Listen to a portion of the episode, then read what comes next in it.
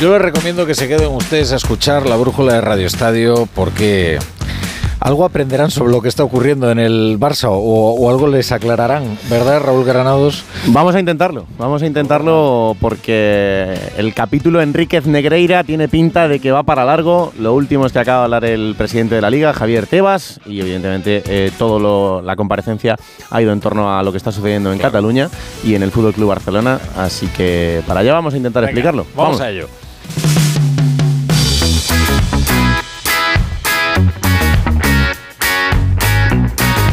La brújula de Radio Estadio.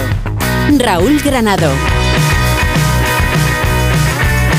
Hasta las 9 de la noche para repasar todo lo que está pasando en el mundo del deporte y antes de irnos hasta la ciudad condal y de escuchar lo que ha dicho Javier Tebas, vamos al deporte en directo porque en el Palau Municipal de Sports de Badalona acaba de terminar el partido de cuartos de final entre Lenovo Tenerife y Gran Canaria. ¿Cómo ha terminado el derby canario? Albert Arranz, muy buenas.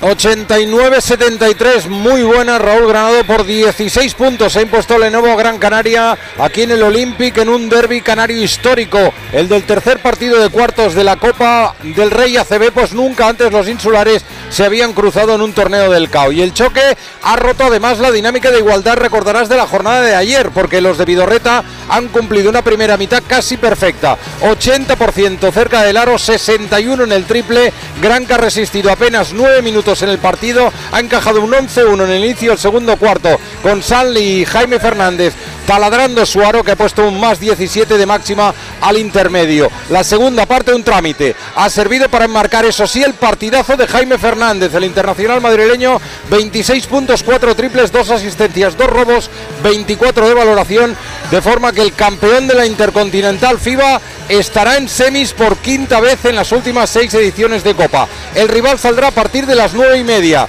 en el Juventud Basconia. El anfitrión, ya sabéis, con la maldición, sin el premio del título desde hace 21 años frente a los vitorianos que han derrotado a la Peña en 7 de sus 9 enfrentamientos coperos. La primera semifinal confirmada mañana a las 6 y media, Real Madrid. Ojo, sin Sergio Llull. Hoy se ha confirmado lo que avanzó ayer en el Radio Estadio Web David Camps.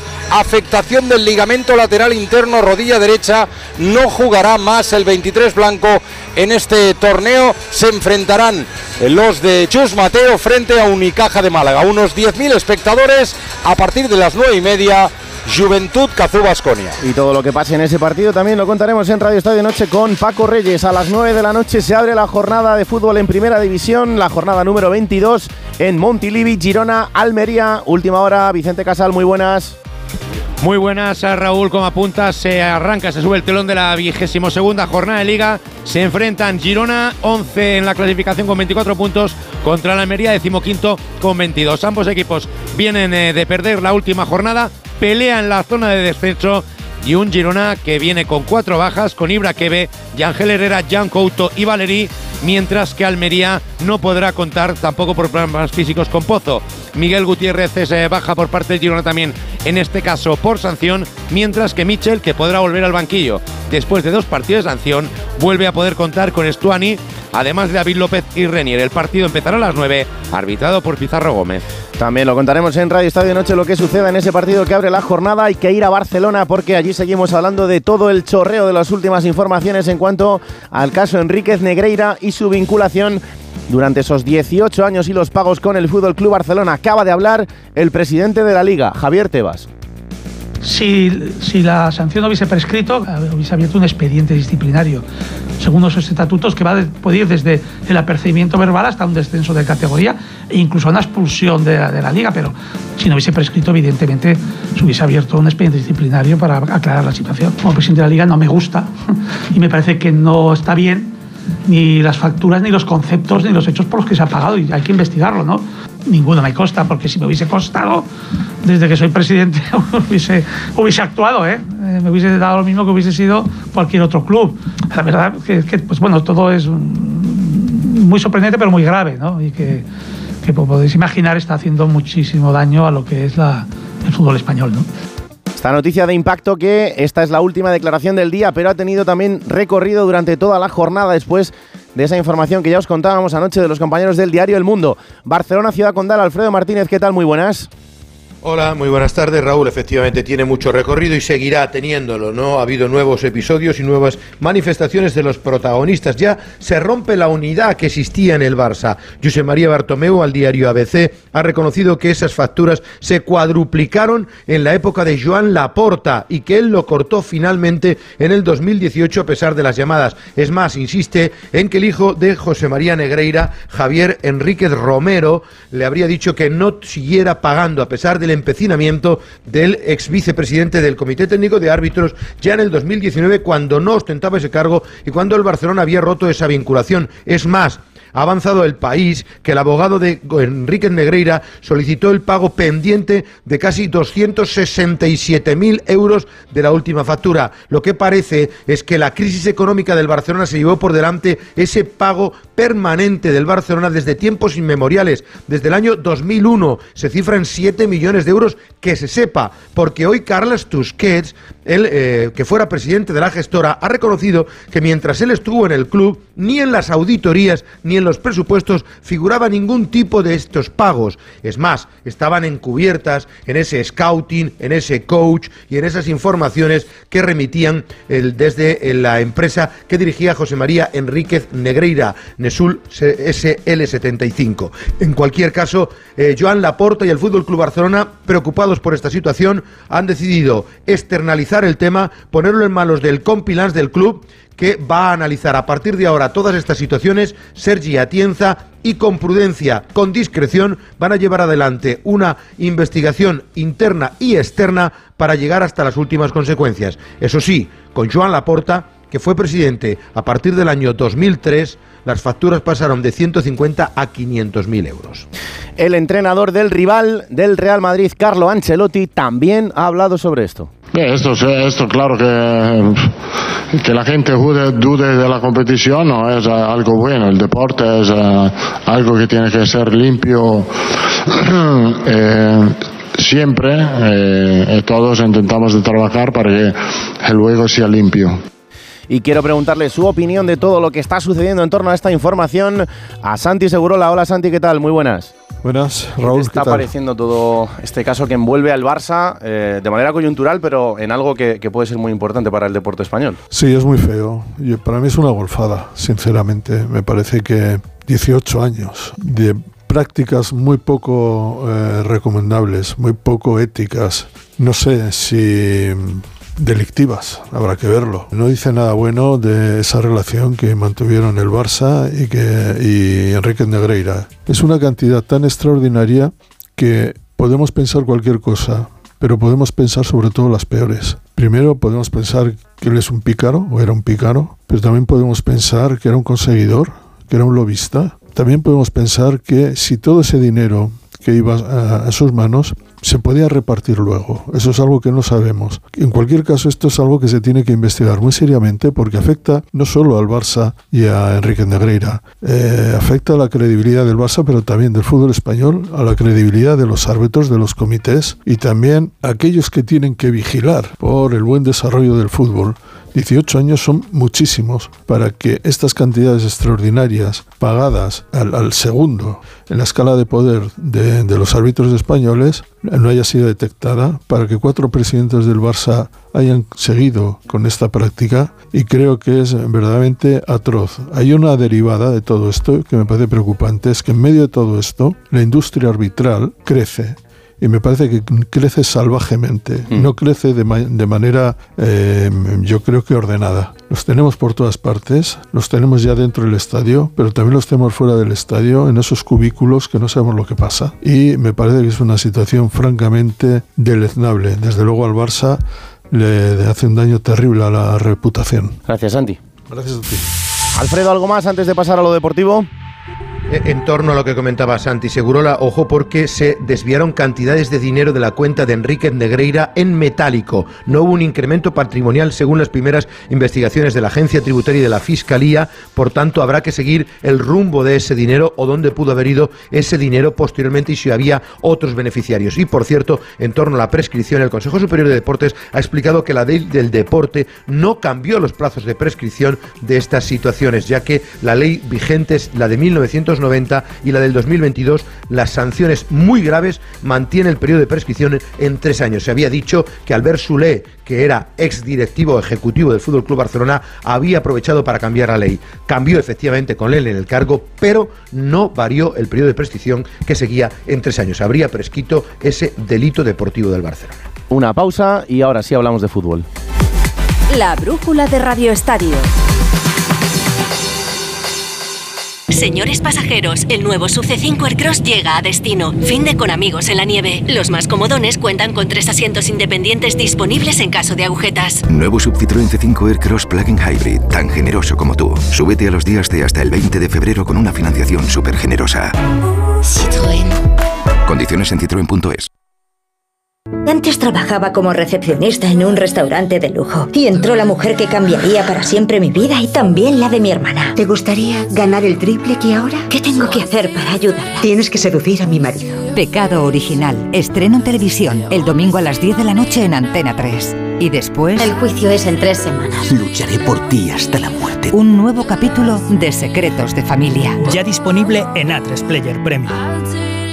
¡Vigor, Don't Energisil Vigor. Energisil con maca contribuye a estimular el deseo sexual. Recuerda, energía masculina, Energisil Vigor. ¿Y tú que vives solo? ¿Qué necesitas para tu seguridad? Yo no paro por casa. Y aunque vivo en un piso, se queda vacío y me preocupa que puedan entrar cuando no estoy. Pues en Securitas Direct tienen una alarma para ti, porque cuenta con protección reforzada en el punto más vulnerable, la puerta principal. Y si pasa algo, responden en 20 segundos y avisan a la policía o envían un vigilante.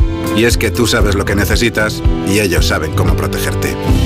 Llama ahora al 900-272-272 o entra en securitasdirect.es y descubre la mejor alarma para ti. Este domingo en Huércal de Almería se celebra el Día de las Mascotas. El equipo de Como el Perro y el Gato se une a esta celebración, realizando el programa en directo desde el Centro Cultural Cortijo Moreno de Huércal de Almería. Un día lleno de sorpresas donde los asistentes recibirán charlas de primeros auxilios para su mascota y se elegirá el perro más guapo. Con el patrocinio del Ayuntamiento de Huércal de Almería. Este domingo a las dos y media de la tarde, Como el Perro y el Gato, desde Huércal de Almería, con Carlos Rodríguez. Te mereces esta radio. Onda Cero, tu radio. A ver esa foto, decir patata. ¡Hijolusa! Es que decir patata es decir hijolusa. Para freír, guisar, asar o hacer al microondas. Entre nuestra gran variedad encontrarás la patata perfecta para tu plato, siempre con la misma calidad. Patatas hijolusa. El reto de comer bien cada día. Las noticias recientes nos dan pocas alegrías. Aún así, debemos disfrutar de la vida. ¿Ansiomet te puede ayudar? Ansiomet con Crocus Atibus mantiene tu ánimo positivo. Ansiomet de Pharma OTC. ¿Qué relación tiene Murakami con el deporte? ¿Pudo Sean Connery jugar en el Manchester United? ¿Sabemos quién fue el primer hombre que subió al Everest? ¿Qué le mueve realmente a Usain Bolt, el hombre más veloz del planeta? Lo que el pibe le dijo a Dios. Un libro de Miguel Venegas sobre el deporte como fenómeno social, con los mejores relatos de la cultureta de Onda Cero. Pelé, Jordan, Ali, Galeano, Elton John, Orson Welles. Lo que el pibe le dijo a Dios. Un libro de Espasa.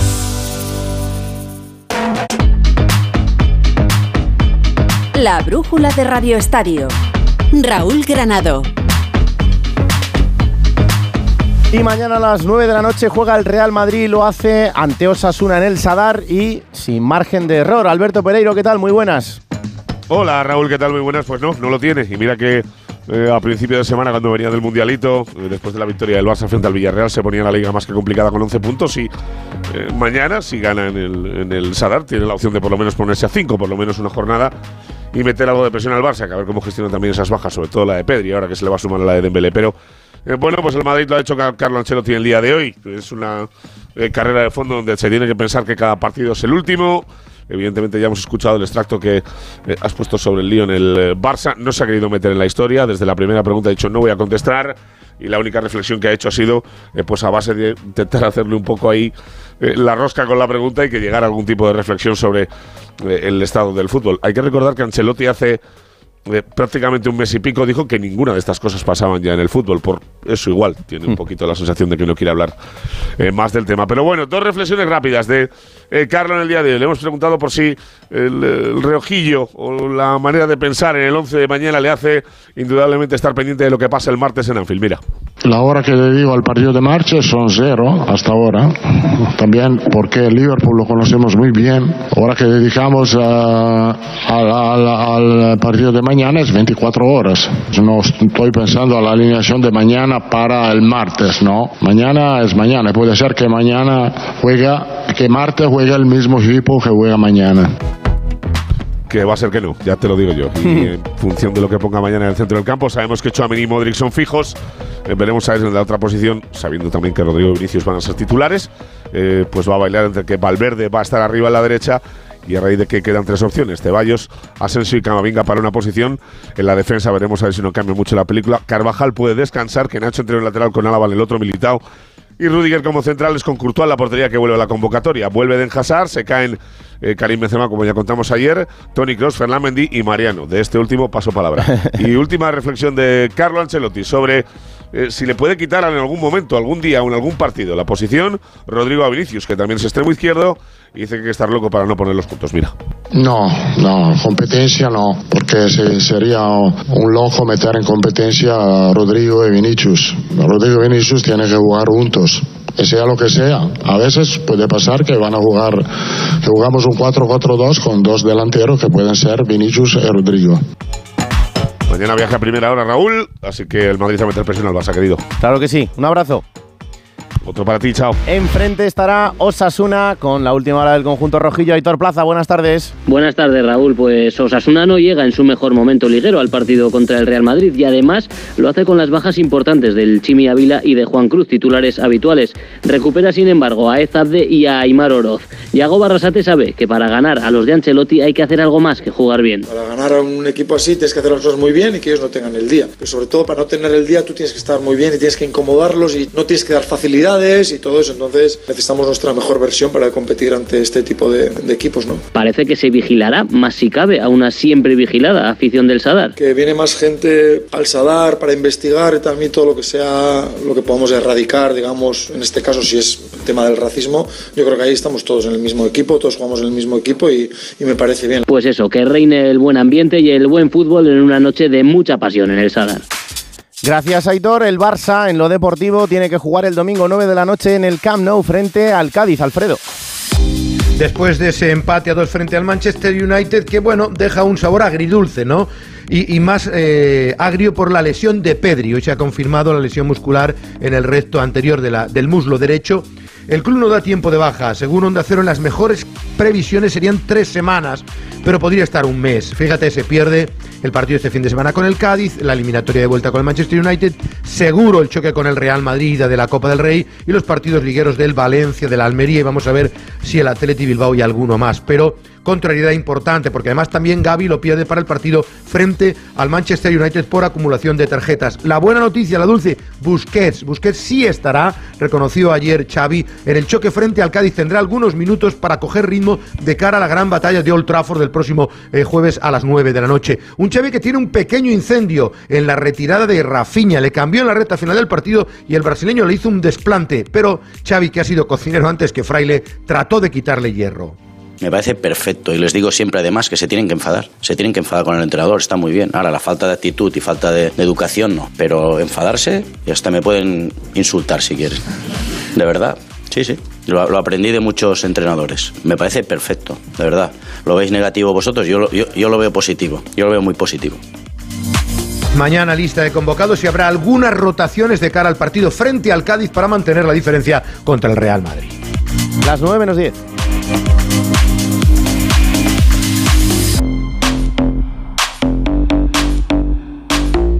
La brújula de Radio Estadio.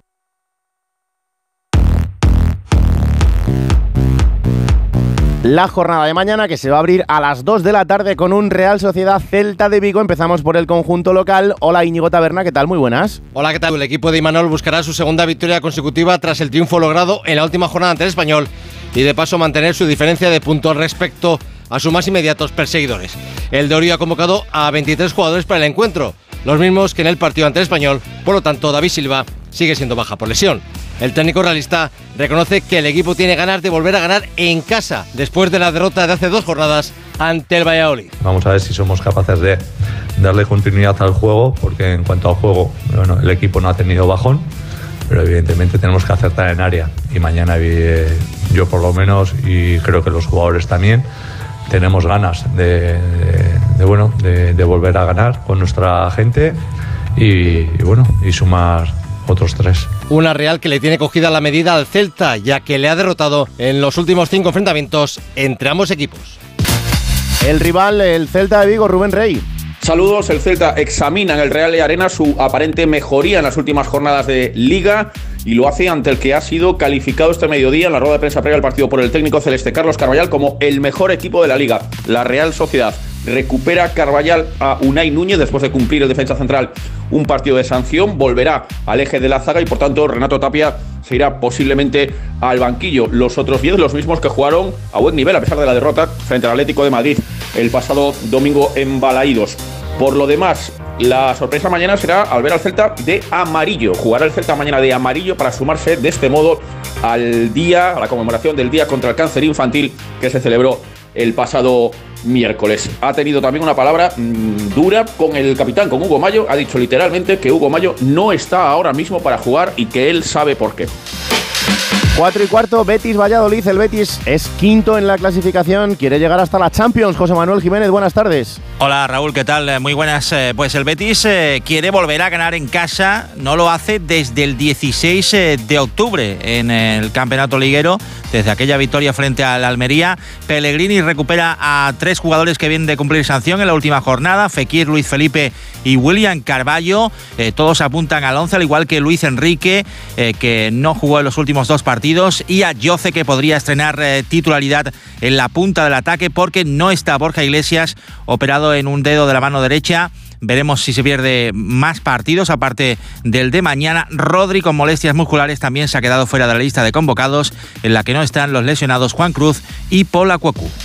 Enfrente el Valladolid, que es décimo tercero y que quiere seguir huyendo de la zona baja de la clasificación. Héctor Rodríguez. Hola Raúl, muy buenas tardes. Pues el Real Valladolid va a visitar al Real Betis Balompié con la moral por las nubes. Y es que rápidamente ha cambiado la historia en las filas del cuadro vallisoletano, que después de acumular cinco derrotas consecutivas que le situaron en puestos de descenso, la llegada de los refuerzos invernales han cambiado radicalmente la cara del equipo que dirige Pacheta.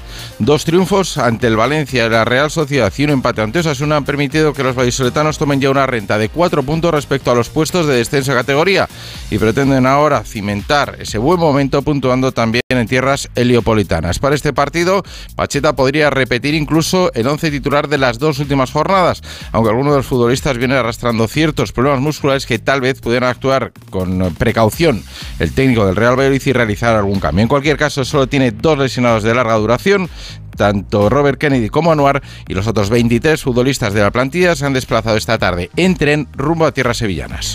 Y a las seis y media, Mallorca Villarreal, el décimo contra el octavo. ¿Cómo está el conjunto mallorquín? Paco Muñoz, muy buenas. Hola Raúl, el Mallorca busca la quinta victoria consecutiva en Somos. Los cuatro partidos que ha ganado han sido por 1-0 ante Atlético de Madrid, Valladolid, Celta y Real Madrid. Aguirre cuenta con toda su plantilla disponible, van a jugar a los habituales. Quizás pueda dar entrada a Morlanes, que ya debutó el pasado fin de semana, pero la idea es la de siempre, un equipo ordenado, con portería cero y esperando su oportunidad. Se espera una buena entrada en Somos, unos 14-15 mil espectadores. A ver cómo está el Villarreal de Quique Setién, Víctor Franch.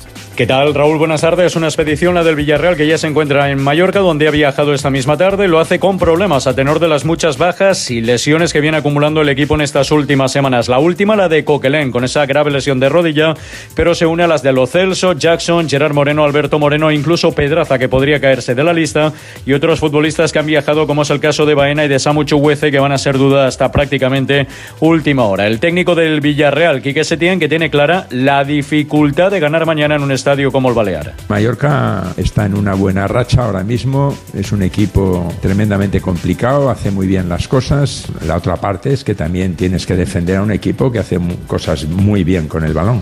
Un Villarreal que llega con tres derrotas consecutivas y con presión porque sabe que si mañana no puntúa empiezan a alejarse y complicarse las opciones europeas. El domingo a las seis y media juega el Atlético de Madrid, lo hace frente al Atlético Club de Bilbao en el Metropolitano. Empezamos por el conjunto local, como está Memphis Memphis Depay. Hola Hugo Condés, ¿qué tal? Muy buenas. ¿Qué tal, Raúl? Muy buenas. Bueno, pues eh, está recuperado, ha entrenado con el resto de sus compañeros, es la buena noticia del Atlético de Madrid. La mala es que Lemar, con eh, dosificación de carga según el club, no ha entrenado con el resto de sus compañeros y es la duda que va a tener el Atlético, que tiene la baja de Savic por sanción.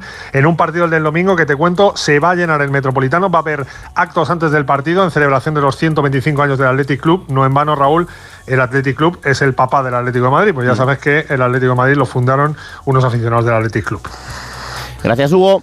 Un abrazo, chao. La noticia en Athletic Club de Bilbao es la renovación de su técnico Ernesto Valverde. Hola, Luis Fernando Baranda, muy buenas. Muy buenas noches, Raúl. Valverde amplía su relación contractual hasta el 30 de junio de 2024.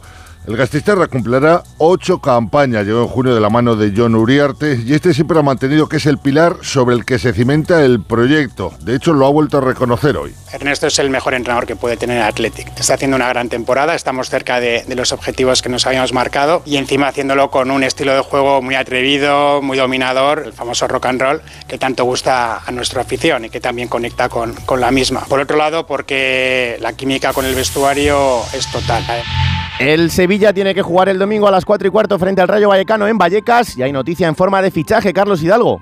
¿Qué tal? Muy buenas, sí. Fichaje para la próxima temporada. Se trata de Federico Gattoni, central argentino, al que quiso traer Monchi en enero, pero no tenía ficha de extranjeros libre y además San Lorenzo de Almagro no quería dejarlo salir. Termina contrato en junio. El acuerdo ha sido, el Sevilla paga 1,4 millones y deja a Gattoni cedido allí hasta final de temporada. El 1 de julio será sevillista hasta 2027. Un Sevilla que tras la victoria de ayer, 3-0 sobre el PSV, prepara efectivamente el partido ante el Rayo, en el que tendrá cinco bajas por lesión, por la última de Loic Badé en el día de ayer y dos por sanción que son Gudel y Jordán que vieron la semana pasada la quinta amarilla. El Valencia tiene que jugar el lunes frente al Getafe en el que será el debut del Pipo Baraja Eduardo Esteve.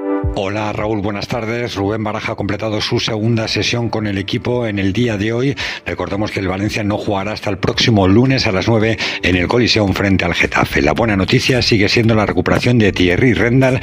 Va a poder contar con el portugués. Por otra parte, Libertad Valencia prepara una nueva protesta para cuando el Valencia juegue en Mestalla. Será el 25 de febrero ante la Real Sociedad. En este caso, manifestación previa, aunque se insta a los valencianistas a que entren en el minuto 1 a Mestalla, en el 19 vuelvan a protestar y lo hagan una vez concluido el encuentro. Todo para intentar que definitivamente Peter Lim venda su mayoría accionarial del conjunto valencianista. Agenda del fútbol internacional del fin de semana, director de Onda Fútbol, Miguel Venegas, muy buenas. ¿Qué tal Raúl? Muy buenas. Lo primero, rivales, el de Champions del Madrid. Eh, mañana a las seis y media Liverpool juega en Newcastle contra un equipo que le saca nueve puntos y además marca la zona Champions ahora mismo en la Premier y el United juega el domingo a las 3 contra el Leicester en casa. Además el Arsenal mañana eh, a la una y media en Villa Park contra el Aston Villa, mientras que el Manchester City va a jugar, va a rendir visita al Nottingham Forest. Están ahora mismo empatados a puntos, aunque el City tiene un partido más. En Italia ahora mismo está jugando el Napoli contra el Sassuolo. Mañana su perseguidor, el Inter en casa contra el Udinese a las 9 menos cuarto. En Alemania, el Bayern visita al Mönchengladbach, el Leipzig al Wolfsburgo y el domingo va a jugar el Dortmund en casa contra el y el Paris Saint-Germain. El domingo va a jugar a la 1 de la tarde contra el Lille. Y también arranca hoy la jornada número 28 en segunda división. Alberto Fernández, muy buenas. Muy buenas, Raúl. Sí, lo hace con un Cartagena Real Oviedo. En dos minutos, tres puntos le separan en la zona media de la tabla. Para mañana juegan los dos primeros. El líder Las Palmas visita a las seis y media el Leganés. A la misma hora el Levante a la Ponferradina. Y en tenis, estamos de enhorabuena, vuelve Carlos Alcaraz. Rafa Plaza, muy buenas. ¿Qué tal Raúl? Volvió hace unos días, ganó, juega hoy otra vez contra Dusan Lajovic en el, el, Argentina Open. Vamos a ver, porque el partido era a las 10 y media la española, está la jornada parada por lluvia, así que va a tocar casi seguro trasnochar. Pues nos tocará trasnochar y contarlo también en Radio Estadio Noche, 11 y media. Aquí estará Paco Reyes para repasar todo esto y mucho más y seguir con el tema de Enrique Negreira que te gusta tanto, lo escucharemos, Rafa. Lo escucharemos, estaremos muy atentos. Yo sigo con pasión siempre Radio Estadio Noche, pero en días como el de hoy, Hombre, te puedes imaginar. Favor, palomitas. ¿no? Palomitas y de todo, vamos. un abrazo. Venga, un abrazo. Chao.